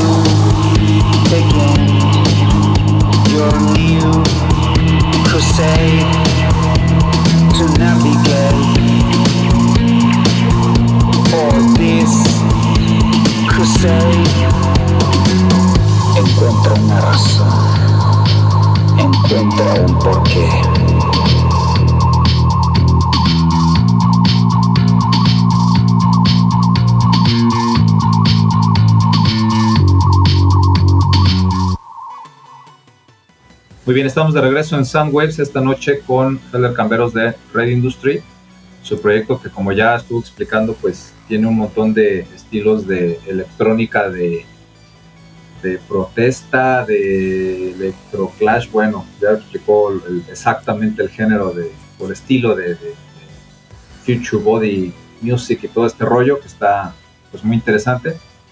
Y, y bueno, antes de pasar a hablar de este último disco que acaba de salir hace poco, acá en el sello Piercing Records, me gustaría que nos comentaras sobre tus viajes a Perú, que es algo que pues está ahí muy presente, ¿no? Republic yo recuerdo un póster bastante grande donde está una foto ahí muy chida que tienes donde es de un, tour, ¿no? A Perú precisamente. Cuéntanos de Perú y de tus, tus tours que haces también con Megalithic Fellowship y toda esta actividad que traes del libro, tienes un libro, cuéntanos de todo eso. Sí, bueno, eh, mira, la primera vez que fui a Perú, que fue en 2017, fue para ir a un viaje precisamente de uno de los que yo ya era fan, de los investigadores que tengo sus libros y que colabora con otros investigadores más de todo lo que es este, pues lo que de la civilización que antecede a la nuestra, que viene siendo lo que llaman la Atlántida, etcétera, ¿no? Todo esto que, que pues bueno, supuestamente bueno, hubo un cataclismo hace 13.000 años y, y, pues borró a una civilización avanzada, ¿no? Y la- las evidencias más tangibles de todo eso están en Perú. Entonces fui a ese viaje y este, en ese mismo viaje, pues justo antes, eh, se había dado el conecte con Henry Robles de Sin Nation, allá en, en Perú, que es, digamos, el que mueve todos los Cinte allá de, de Lima. Sí. Y pues él ya era fan y, y ya, ya programaba en el radio y todo este temas pues de, de Red Industry. Y yo, wow, o sea, conocen mis temas en Perú, órale. Entonces se dio la oportunidad de que en ese mismo viaje este, pre- me presentara en vivo y para mi sorpresa fue que fue el tour del Armagedón que acababa de salir el álbum, fue en 2017 y la sorpresa fue que la gente se sabía los temas, o sea, inclusive me pedían canciones por, por nombre, o sea, oye, toca tal, o sea, la- las gritaban con el nombre y había unas que ni siquiera traía porque se sabían canciones desde las del 2009. Entonces, pues las traía ahí, pero no rendereadas. Entonces era como, espérenme para renderearla y ahorita la aventamos como sea, ¿no? Porque Sí. la verdad no esperaba eso, o sea, no esperaba que me pidieran canciones por nombre. Entonces, la verdad tuve, fue, fue increíble, o sea, a nivel, digamos, toda la trayectoria de Red Industry, el mejor concierto que he tenido fue precisamente esa primera vez que fui a Perú. Fue una experiencia inolvidable ver cómo se sabían las canciones, cómo las cantaban, la respuesta de la gente, que yo era primera vez que iba. De ella hice amigos, y fans que me han seguido, que inclusive aquí en las transmisiones que he hecho de DJ sets en línea han estado desde Perú ahí atentos. Eh, con el Henry Robles sigo teniendo buena relación. Hubo después de ahí otros, otras eh, dos presentaciones en 2018 y 2019 en los otros eh, viajes que hice de precisamente de y hay un libro que saqué que se llama Evidencias en piedra de la ciencia de una era perdida que fue por todo esto que investigué con la con esa gente del History Channel en Egipto, en Perú y en todo eso y que sí que llegué a varias teorías y conclusiones incluso avaladas o aplaudidas por eh, un antropólogo reconocido de Perú que se llama el doctor Teo Paredes que él inclusive hizo la introducción del libro y bueno pues eh, pues digamos que así agarré como Perú como mi segunda casa y pues también a nivel musical pues he tenido pues muy buena promoción del material y muy buen recibimiento. Y fue también para los 10 años, el tour de los 10 años con, el, con un álbum que saqué en CD en vinil que se llama Showcase, que compila, no es como un éxitos porque es más bien como lo que yo considero los mejores trabajos y trae también grabaciones en vivo y son como muchas versiones de emo perdidas, como rarezas, pues que, que se compilaron ahí como lo más representativo de 10 años y se hizo esa gira también pues en Perú. Pues excelente, ¿no? Gran sorpresa en Perú encontrar esa afición también que se va dando allá. Sí, sí tengo claro que les encanta, ¿no? Todo este rollo, esta música y, y reciben muy bien a, a los artistas de fuera. Así es. Bien, y, has estado yendo, ¿no? Cada cierto tiempo a, esta actividad y, a tocar también o nada más a, la actividad de, los tours y todo esto. De hecho, pues digo, he tenido la suerte que cada que voy a, a lo de las actividades de investigación, eh, pues se ha, se ha, dado la oportunidad de presentarme en vivo, excepto que acabo de ir a Perú este, ahora en julio pero por la pandemia obviamente pues apenas ahorita los están liberando y entonces fui tal cual nada más este con lo que es de lo arqueológico pero sin ninguna finalidad musical por lo mismo de la pandemia. Pero hay la, hay la propuesta de que quizás puede haber una oportunidad para octubre de presentarme por allá, aprovechando también que tengo otra vuelta de investigación para esas fechas de este año. Pues excelente a continuar por allá con eso y que se mueva el- el libro, ¿no? Está bastante, bastante interesante, eh, sobre todo que es muy visual, es completamente visual. ¿no? Se puede entender muy bien todo este trabajo fotográfico y de, de visita que estuviste haciendo. Así es, es la idea. Bien. Y de este último disco que acabamos de escuchar, este track llamado New Crusade, cuéntanos, aquí ya la temática cambió completamente, ¿no? Se siente diferente la atmósfera en las canciones, sobre todo en este primer single. Platícanos. Sí, mira, hay una historia detrás de todo este disco. Eh, yo ya tenía tiempo que, digamos, lo creativo se había como medio castrado. Entonces yo sentía que no, que no, pues no podía este, hacer algo nuevo material. Desde el, el, el showcase realmente pues es colección y desde el Armagedón como que no. Pero siempre he tenido canciones que sobran de cada disco, perdidas, etcétera, ¿no? Que nunca se completaron, digamos, en cada año, Sí. en, cada, en cada disco, ¿no?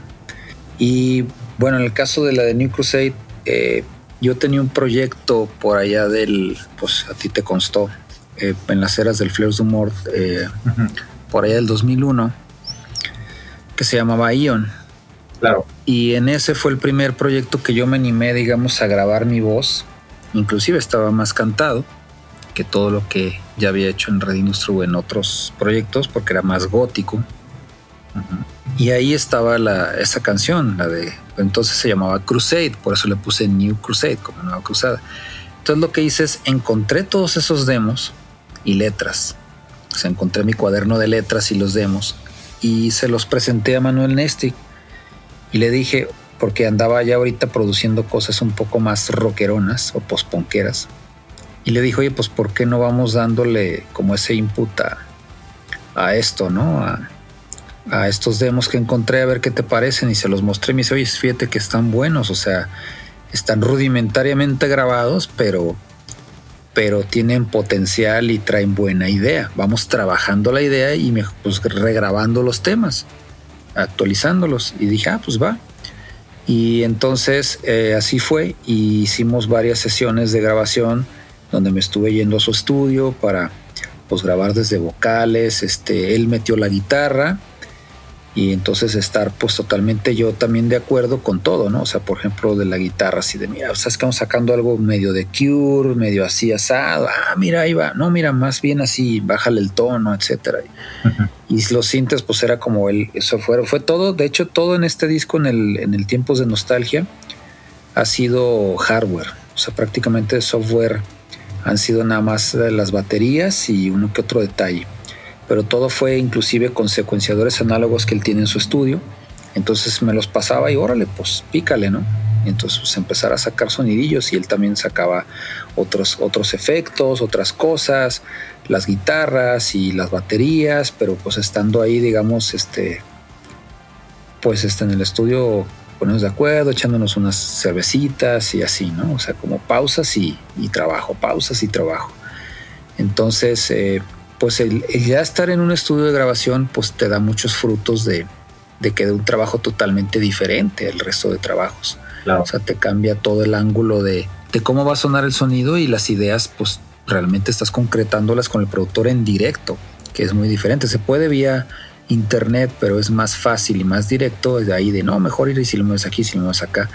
Y así fue quedando. Entonces, de esos demos que fueron escritos y compuestos entre 1998 y 2002 de ese proyecto anterior que quedaron en el cajón porque nomás los grabé en cassette y en CDR o sea nunca digamos trascendieron. Pero, pero era algo que me gustaba mucho porque fue lo primero que hice o sea pues hace más de 20 años. Entonces todos hablaban de letras depresivas o, que quedaban con esto de la pandemia. Entonces eh, logramos rescatar siete demos. Entonces, pues esos fueron los que son de esas épocas. New Crusade de hecho es del 98, el demo original. Y pues tal cual se regrabó la voz, sí se regrabó todo, ¿no? Pero respetando el feeling y el tipo de, de tonos del demo original para que se pareciera un poco y ya bajo Red Industry obviamente y así fue como salió ese sencillo que yo decidí que fuera pues era la canción que más le tenía afecto por ser la primera tal cual que hice hace eh, más de 20 años y pues fue el primer sencillo y así fuimos haciendo pues cosas como como es el caso de Without a Light este que, que yo quería algo tipo como Clan of Cymox de Cure, una cosa así más Cold Wave, Dark Wave, y así salió pues. Entonces, eh, pues fue darle como esos matices y, esas, y las otras tres eh, temas que, completaron el disco, uno fue una canción que, que hice en un sueño, digo más bien, en un soñé con una canción, que esa de hecho es la de Tiempos de Nostalgia. Eh, la de Tiempos de Nostalgia, la que le da el tema al disco, eh, fue una canción que un día soñé con una canción. Traía la melodía en la cabeza y se me hizo buenísima.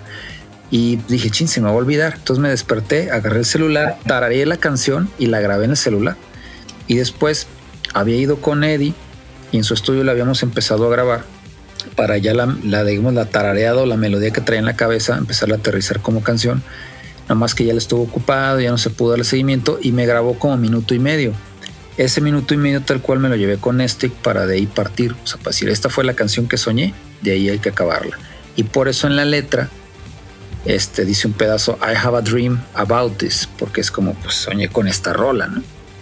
Y pues ya le puse tal cual que fuera la del título del disco, porque pues sí, quería hacer una canción que ahora con la pandemia hablara de pues esa nostalgia, ¿no? Porque el disco se llama Tiempos de Nostalgia porque estamos viviéndolos, o sea, es, antes podíamos hacer cosas que ya no podemos y aparte negocios quebraron, todo, todo, todo está valiendo porque pues por no permitirles trabajar, pues obviamente pues no pueden resistir mucho, entonces estamos perdiendo todo lo que llegamos a, a tener, o sea, ah, ese restaurante me gustaba chin, ya quebró. Entonces te da esa nostalgia de cómo te gustaba ir a ese lugar o hacer esa actividad, pero ya no puedes. Y aparte esa nostalgia ochentera, porque de eso habla también la letra de tiempos de nostalgia, de cómo en los ochentas los viniles, los cassettes, todo era más tangible y todo era como mejor. Y ahorita pues es como cada vez va para, para más este insípido, insensible y, y plástico todo, ¿no? Y es, eso es lo que quise plasmar en, ese, en este álbum. Y en las letras, pues las, te digo, siete ya eran letras que ya tenía, pero que quedaban muy ad hoc y tres fueron, fueron hechas este, así. O digo, tú me dices cómo vamos de tiempo, pero... Ah, estamos bien. Ok, para acabar, digo, con esto del disco. Sí, adelante, adelante. Este, de las, de las rolas. De los otros temas que quedaban del disco, pues este, otro es el, lo de la de Post Destruction, que es a las guitarras, son unas guitarras que utilizó Nestic de unas que yo le pasé, que había grabado, que yo toqué que una vez que vino aquí un guitarrista que tenía, eh, que es un guitarrista que tuve, que era un, amigo que pues fue el que era el, socio ahí del bar. Entonces él, cuando era parte de Red Industry, pues un día vino aquí a ensayar y le dije, oye, traigo una idea, préstame tu guitarra. Y la grabé este, en minidisc, que tenía entonces un minidisc para grabar audio. Y la idea tal cual la empecé a tocar y la grabé. Y nunca le hice nada a esas guitarras. Las encontré Así que he estado, estuve en la pandemia desempolvando todo lo que tenía por ahí guardado, respaldado. Y pues le dije a Nestic, mira, tengo estas guitarras, hay que ver qué hacerle. Entonces tal cual él lo que hizo fue, pum, aventó las guitarras ya grabadas, obviamente, o sea, este, filtradas y masterizadas, y las incorporó sampleándolas en el, en el tema, pero son, son, tal cual mis guitarras, pues, de ese tema. El bajo y todo lo demás, pues eso sí, él ya lo, lo, lo, fue, lo fue metiendo. Pero la guitarra tal cual es esa que yo había grabado y la incorporó de modo que quedó el tema al final como medio entre post-punk, indie, eh, alternativo, una cosa como que yo le llamo como en comparativa, eh, sin llegar a, blasfemar, eh, con la de Lowell Tears Apart de Joy Division, o sea, como que trae ese tipo de feeling, porque digo, el clásico post-punk de Joy Division es como más fúnebre, ¿no? pero la, la rola de Lowell Tears Apart es como una rola alegre, pero que no deja de tener la etiqueta de Joy Division. Y ese tipo de feeling es el que quise plasmar con esa canción, la cual esa letra la hice al momento de grabar la vocal. Es decir, más bien no tenía letra. Tal cual. Me aventé a grabar la voz, lo que me salió al momento, lo que sentí al momento.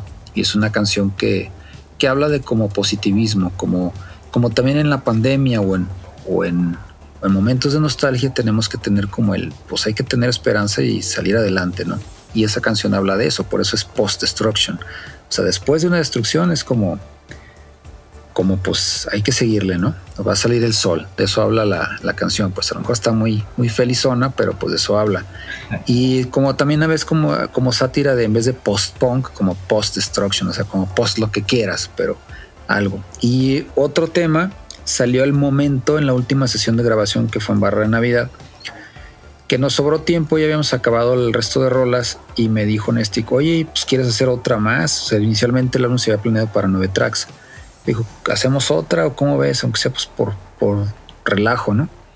Dije, órale, va, pues a ver, hay que ver qué sale. Y empezamos a sacar sonidos y todo. Y le dije, oye, pues mira, este sonido está bien y bien. Oye, pues muévele acá. Y eh, mira, esos sonidos están medio vampirescos. Y no sé, hay que sacar una rola oscura. Y pues, y empezamos a modular el, se le empezó a modular el, el- la secuencia como para que sonara más y bien, porque le dije, no, no, no, así es y más para acá para que suene más y bien. Entonces sí faltaba un tema más y bien, más industrial. Y la letra esa también la, la hice tal cual este ya este año, porque me hacía falta una canción de protesta contra todo esto, porque yo estoy en contra de los protocolos, en contra de los encierros y en contra de todo esto, el requerimiento de, de la famosa inyección, ¿no? Entonces, pues tenía que manifestarlo porque digo, la verdad es que yo he visto que todo el mundo se ha vendido, pero honestamente la música y los músicos antes, desde los años 60, eran de protesta. O sea, si había una guerra, todos los artistas hacían una, una música o letras y conciertos en contra de la guerra. Y ahora ya no sucede. Ahora con tal de todos trabajar, irse de tour, no les interesa nada más más que, órale, vamos y lo que diga el gobierno, lo que digan los medios. Entonces en, esta, en este tema yo protesté de que estoy en contra de todo eso y hice la letra tal cual, alusiva a cómo me siento respecto a todo lo que nos han sometido los gobiernos y los sistemas de salud. Híjole, ¿cómo, cómo describirlo? Pues es un tema muy complicado, pero qué bueno que lo, lo plasmaste en, en el disco, ¿no? Y como vienes explicando a qué se refiere esta nostalgia del disco, ¿no? Tanto musicalmente como a lo que ya no puedes hacer que antes podías, porque ahora, como decías hace rato en otro bloque, ya no puede uno ni hablar, ¿no? En redes sociales porque vienen y te, te mutean lo que pusiste, lo eliminan, te amenazan que te van a quitar la cuenta, etcétera, etcétera. Entonces sí es, sí es digno de manifestarlo y de ponerlo, pues qué mejor que en este gran trabajo que hicieron. Felicidades, la verdad es que este disco Tiempos de Nostalgia es, es un estilo distinto que no habías manejado, a mi ver, aunque traiga sus raíces o de repente alguna canción que soy más industrial y todo, sí trae un sonido pues diferente ¿no? a lo anterior y evoca todo esto que hablabas de pues las guitarras, eh, por ahí de repente hay canciones que revientan un poco más, pero es, es otro sabor de Ray Industry y se me hace muy bueno en tu discografía. Felicidades, es un, un gran aporte. No, pues muchas gracias y bueno, pues es también agradecido contigo por, por sacarlo en el sello y sobre todo la promoción que le has dado, porque obviamente un buen disco sin una buena promoción, pues es como dejarlo en el cajón. Y precisamente por el gran trabajo que haces, es que quería que saliera en Pure Synth porque pues era como el medio adecuado para que tuviera la promoción adecuada y la difusión adecuada para que no quedara digamos en el cajón, sino que digamos todo el mundo se enterara del disco, ¿no? Y tan es así que pues gracias a, a eso de que ya salió en Pure Synth, pues este ya por ejemplo hay fans internacionales como, como este, no me acuerdo cómo se llama, Synth Soul Reaper o algo así, Sí, el que te compra toda la mercancía y, y este lo que es la Electric, etcétera, ¿no? O sea, de que pues ya, o sea, tal cual está comprando todo lo que sale y les gusta mucho lo que estoy sacando, ¿no? Y los videos y todo, ¿no? claro. Sí, Entonces, claro. pues- Vamos a hacer otro corte para alcanzar a escuchar más, más tracks de este gran disco. Ahorita continuamos la charla. Vamos a escuchar otro sencillo que se llama Without a Light. Y regresando, nos platicas de las grandes estrellas que te has traído a que te hagan remixes a estos singles porque vale la pena comentarlo. Vamos a escuchar Claro que sí. Light con Ray Industry. Esto es Soundwaves. This is Soundwaves.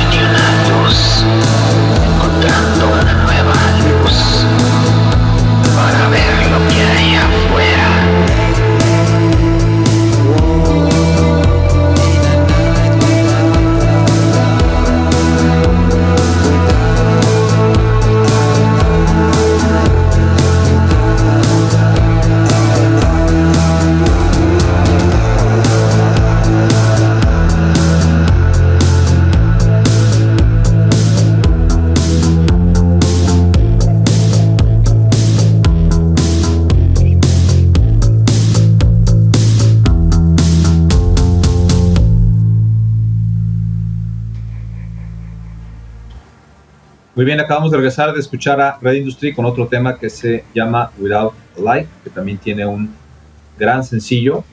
Platícanos, Helder, de este, estos dos singles, lo que es New Crusade, que fue el primero, y Without Light, el segundo. Cuéntanos del single. Platícanos aquí para Ok, mira, el primer sencillo salió obviamente en digital en tu sello, igual que el segundo. El primero salió en formato físico en vinil 7 pulgadas. De un lado el remix de Corlix, que son de Inglaterra, que ya son algo conocidos, son de Dark Wave. Y del otro lado el remix este del lado B, que por cierto pues sí se hicieron lados B que no vienen en el álbum, que también eran rolas perdidas que por ahí tenía, que por eso se mandaron remixear. Y viene el remix de Dog Masters del otro lado, para que hubiera digamos, un corte synthwave para que también tú pudieras tener ese, esa promoción en el sello de algo más ad al sonido. Y el de Without a Light este, salió en 8 pulgadas en fotodisco. eh, y ahí conté con la gran colaboración de Actors, que pues ya son ahora sí que ahorita la banda número uno de post-punk y todo ese rollo que pues con- conté con la suerte de tener su remix que pues o sea le encantó la, la al, al vocalista y este que es el, el productor y dijo oye pues se me hizo buenísimo el track pues nomás aguántame unos meses y pues te lo hago no y pues sí se aguantaron los meses porque sí se tardó bastante pero pero tuvimos esa suerte de tener esa gran colaboración. Y también eh, el lado B está remixeado por Chad Shadows que Chad Shadows pues este yo era fan de bueno, soy fan de Schunwald, que ya es una banda icónica de shoegaze, dark wave de Italia, y su proyecto del lado de ellos es eh, Shad Shadows, que yo ya tenía por ahí el vinil, entonces pues les pedí esa colaboración eh, como Shad Shadows y ellos encantados, ¿no? Porque pues la verdad es que también les gustó el tema, ¿no? Entonces eh, pues salió muy bien, también hizo otro remix of Masters que quedó buenísimo, muy como Dark Wave con Synthwave. Y pues salieron en, en ese formato físico y, y- y en Synth Records en digital. Y eso pues creo que abrió muchas puertas a nuevos fans de otros géneros y de otras escenas a que empezaron a pegar el ojo al proyecto. Y en los videos de los dos temas pues participa Jessy León, que ya actualmente pues es integrante de ya del proyecto, que la idea original del proyecto desde inicio tuve otras integrantes eh, de chavas, que siempre la idea original desde 2009 era una chava en lo que es segunda voz y teclados y yo al frente en vocales.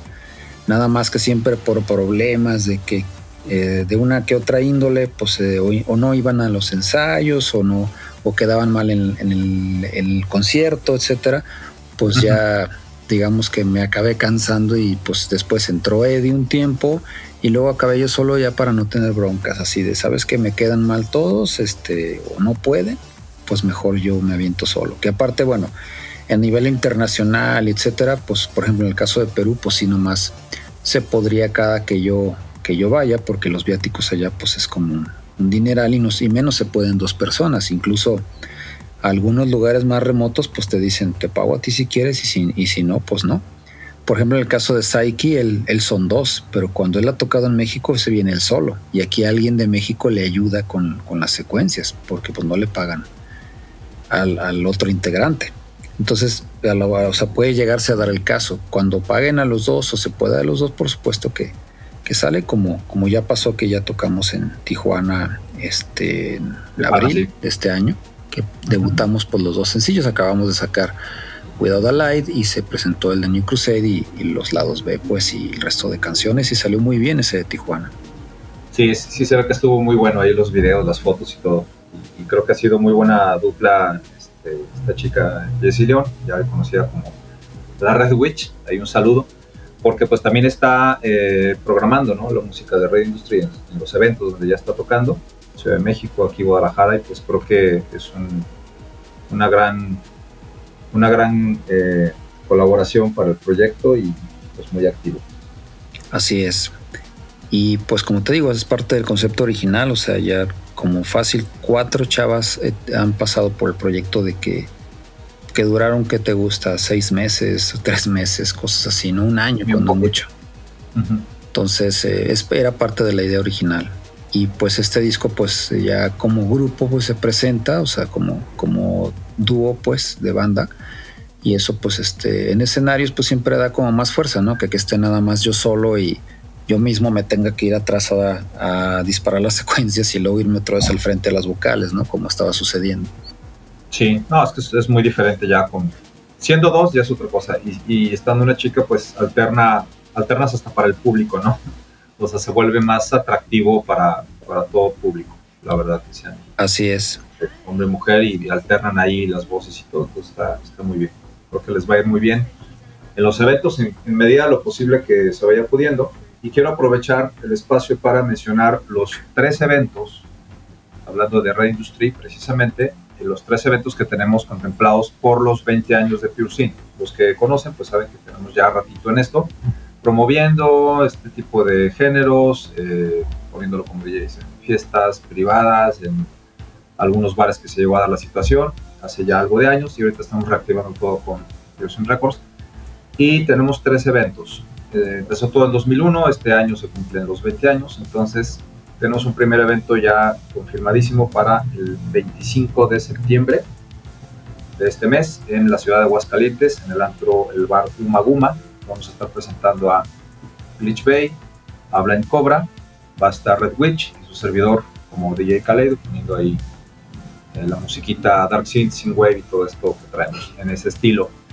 Posteriormente tenemos en Ciudad de México, sábado 23 de octubre, en el Black. Vamos a estar ahí alternando eh, las, las tornas, el buen Donas Mayorga de Metrópolis Org servidor nuevamente. Y vamos a tener tres actos que vienen siendo Toxic Project de Ciudad de México, que también está en el sello. Está también Legaspifer, está también en el sello. Los compilados, en su EP también. Y va a estar de nueva cuenta Glitch Bay, lo llevamos a Ciudad de México, vamos a estar por allá. Y nuestro tercer y último, último evento para este año, que originalmente era para el 18 de septiembre de este mes, que tuvimos que moverlo por causas de, de pues, las contingencias, restricciones y todo, probablemente sea para el 20 de noviembre, estamos por confirmar, y ahí sí tendremos el estelar en Guadalajara, que es con Red Industry, Blind Cobra, Glitch Bay. Su servidor también ahí en las, en las mezclas con otro buen amigo Ramón Aceves y pues son los eventos que tenemos contemplados más los que se lleguen a, a, concretar en siguientes meses ya el próximo año más que nada para que estén atentos ahí en nuestras redes sociales y pues vamos a estar aquí escuchando a Red Industry en el mes de noviembre aquí en Guadalajara para que se apunten Sí, pues así es, este 20 de noviembre, pues para que todos se apunten, porque es el primer evento que tocamos en Guadalajara desde 2014, así que ya hacía falta y es para presentar este nuevo material. Y viene Manuel Nestic, que es el productor e ingeniero de sonido del disco, a tocar la guitarra junto con nosotros, eh, con Jesse y conmigo, para lo de todos completo, bueno, completo pues con como está en el disco, con el productor y, nosotros, para que tenga, tenga las guitarras en vivo y todo y suene como, como lo están escuchando en el disco. Magnífico. Sí, es, es buenazo el buen Nestic. Pues gran productor y, y se aventó un trabajazo ahí con tu disco y va a ser muy bueno escucharlo en vivo y saludarlo. Vamos a escuchar el tercer single llamado Burning Loneliness de este nuevo reciente disco de Red Industry llamado Tiempos de Nostalgia. Estamos en Soundwaves y en un momento regresamos. This is Soundwaves.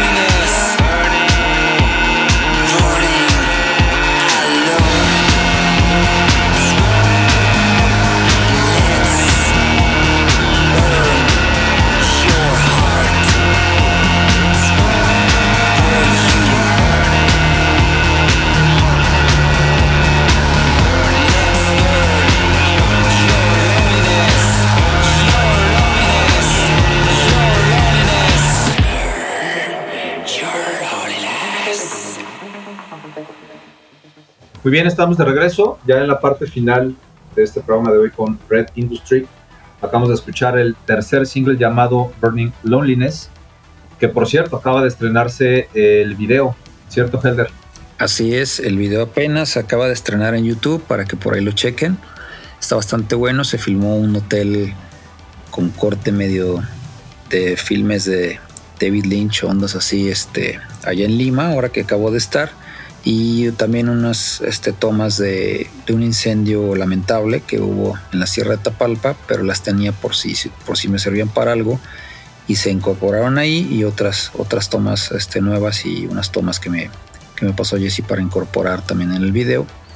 Y pues creo que quedó muy ad hoc al tema, como muy sintético, muy así como del género, porque es este tema, a diferencia de los otros dos, ya no viene siendo dark wave o post-punk o así, sino no tiene guitarras, es totalmente secuenciado e inclusive ese tema en lo personal tiene muchas, casi todo son ideas netas que, que saqué, obviamente con la producción de Nestic, pero por ejemplo la secuencia principal pues la saqué esta vez que fui en Barra Navidad, por ahí inclusive había subido un video de casero así de en el estudio de sacando ya estaba justo la acababa de sacar la secuencia principal de ese tema. Entonces, este es un tema que a mí me gustó bastante, que considero que representa Red Industry sin perder lo electrónico, o sea, como, un, como la parte electrónica de siempre de Red Industry, pero actualizado para los fans que, que siguen esa, esa parte o ese aspecto de Red Industry. Sí, de hecho mantiene la línea incluso de los videos anteriores de los sencillos de este disco, donde también ha participado Jesse. Y, y, pues, me encantó ¿eh? el, el color, todo. O sea, ese azul que de nuevo volviste a manejar está genial. ¿eh? Como, como azul, en en vez de blanco y negro es como azul Se, sepioso, negro. sí. Está muy padre, ¿eh? está muy bueno. Bueno, es que en este disco, como el color oficial, cada disco tiene un color de hecho. Y en este caso el color es tal cual tonos azules, por lo azul de la nostalgia. Entonces todos los videos que sigan saliendo que pertenezcan a este disco van a tener cierto matiz azul. Cuéntanos de este, este, bueno, es el tercer sencillo que, que viene en cuanto a versiones. ¿Qué hay? ¿Qué, qué más viene de este disco?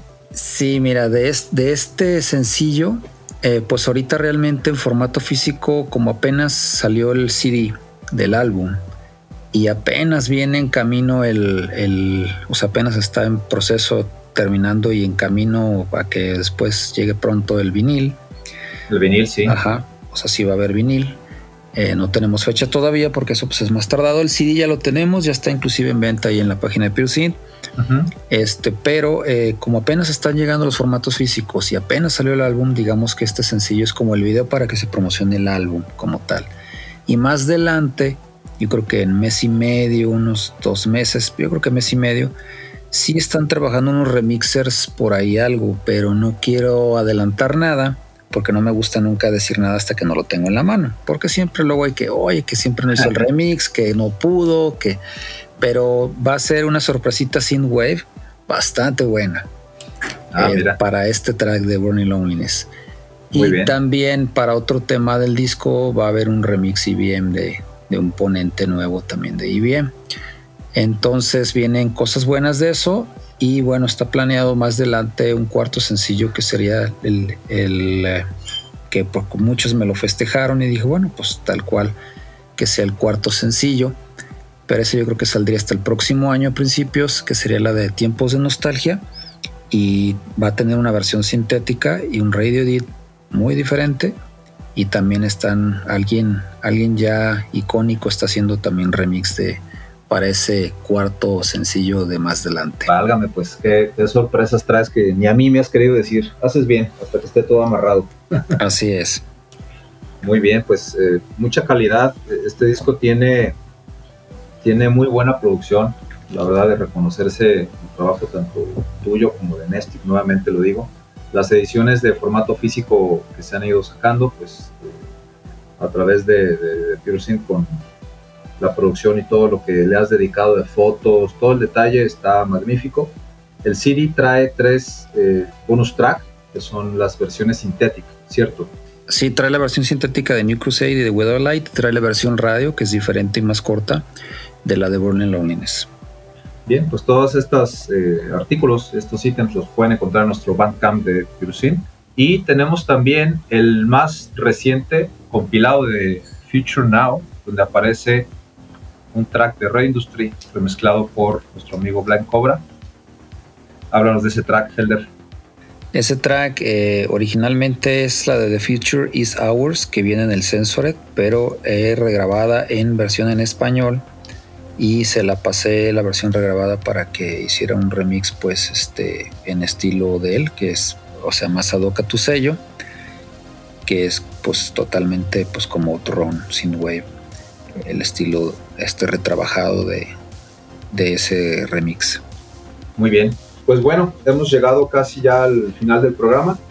Vamos a recapitular un poco. Eh, pueden encontrar toda la música de Red Industry, principalmente en dónde sería Helder, en Spotify o alguna otra plataforma. Pues en todas las plataformas digitales, digo, gracias a Piercing está en todas las plataformas digitales, Spotify, este, en Bandcamp, Amazon Music, YouTube Music, eh, no sé qué otro, iTunes, etcétera. Ahí pueden encontrar la que, la que más les acomode. Y este, los videos los pueden encontrar en YouTube también, eh, de los tres que van de este disco y todo el resto de videos. Y pues también están nuestras redes sociales que pueden buscar en Instagram, Red Industry, así pegado, tal cual. Y en Facebook es eh, Red Industry con espacio entre el Red Industry. Y pues ahí también tenemos videos y, y hacemos también este, más, más posteos exclusivos, pues que a veces ponemos sesiones de grabación, ensayos, etcétera, ahí en las, en las redes sociales. Y está también, bueno, el, el SoundCloud, que ese es, eh, lleva soundcloud.com diagonal Helder Camberos. Pero ahí no, ese sí no lo tengo muy actualizado, pero con las redes sociales ahí estamos poniendo todo el día. Sí, señalar que el YouTube es bajo tu sello, ¿verdad? O sea, no hay uno de Red Industry, es Advanced Así es. Synergy. Sí, el, el YouTube oficial, pues donde están los videos es eh, youtube.com diagonal Advanced Synergy, las de los Synergies, las dos con Y y Advanced, como se escribe en inglés. Y este, y ahí pueden encontrar los videos este, de Red Industry o en el canal de Piercing, porque pues ahí los has estado subiendo los de este disco, entonces también los También. videos nuevos ahí están apareciendo. Así es. Esténse pendientes por ahí de, de las redes de Industry y acá del sello, porque ahí está saliendo todo. Muy bien. eh, pues, ¿qué más viene, Helder? Eh, ¿Algún, ¿Algún plan de, de alguna fecha para el año que viene? ¿Algo por ahí que se esté cuajando? ¿Qué más? Bueno, hay, hay propuesta de interés este, para... Estaba pospuesto también por, lo- por los problemas que hubo de, de la tercera ola famosa, este, que también íbamos a estar en, en San Luis Potosí en octubre, pero se, se pospuso sin fecha porque tienen que ver ellos que los traen más restringidos todavía, si realmente van a poder hacer eventos este año o no. Si fuera este año, pues sería pues después de la... Todo sería posterior a la fecha de aquí del C13 eh, por lo mismo que yo también salgo fuera en octubre. Entonces, lo que podría venir sería, después de lo del C3, eh, aquí en Guadalajara, sería posiblemente San Luis Potosí, que es lo más concretado. Y también hay otra propuesta para pre- presentar el álbum completo en Tijuana, pero tampoco hay fecha todavía, porque también allá tienen que ver qué onda, porque ya los empezaron a decir que a lo mejor cambian las reglas. Y eh, para el próximo año hay interés para Monterrey, pero tampoco hay fecha. Probablemente en marzo, una cosa así, pero todavía no hay nada concreto. Sí, pues son, son tiempos, así como el título de tu álbum, Tiempos de Nostalgia, son tiempos inciertos, ¿no? No, no sabemos, planeamos y de repente, tómala, no puedes hacer el evento al menos como estaba planeado o se mueven las cosas y pues ni modo. Esperemos que se vaya, eh, se vayan dando, ¿no? Las fechas conforme a las oportunidades y los planes, pero qué bueno que hay, hay eso en el horizonte. Así es. Muy bien, pues hemos llegado al final del programa, ahora sí. Fue un gusto tenerte, conocer más de- del proyecto, de los planes, que les cuentes aquí a la gente todo lo que ha ido haciendo Red Industry. Y pues felicidades, gran trabajo. Y muchas gracias por todo tu apoyo también para el sello, todo lo que se ha estado haciendo en conjunto me parece que es precisamente lo que hay que ir trabajando para que toda esta música se promueva mejor, llegue a más oídos y, y las personas adecuadas pues la consuman porque a veces es un poco difícil ¿no? llegar a la gente adecuada, pero con lo que se está haciendo creo que vamos bastante bien. Entonces, pues gracias por todo ese apoyo. No, al contrario, muchas gracias a ti por toda la promoción, por haber sacado el material, haber confiado en que, como te dije antes, que iba a ser buen material y, y haberte arriesgado a, a apostarle. Y pues por, por todo en general. Pues un gusto. Aquí seguiremos eh, al tanto y colaborando y pues creciendo juntos. Vamos a escuchar el último track del programa que viene siendo el track número uno del álbum, Tiempos de Nostalgia, del mismo título. Y bueno, pues estaremos la siguiente semana con ustedes. Esto fue Soundwaves con Red Industry desde Guadalajara. Nos escuchamos pronto. Chao. This is.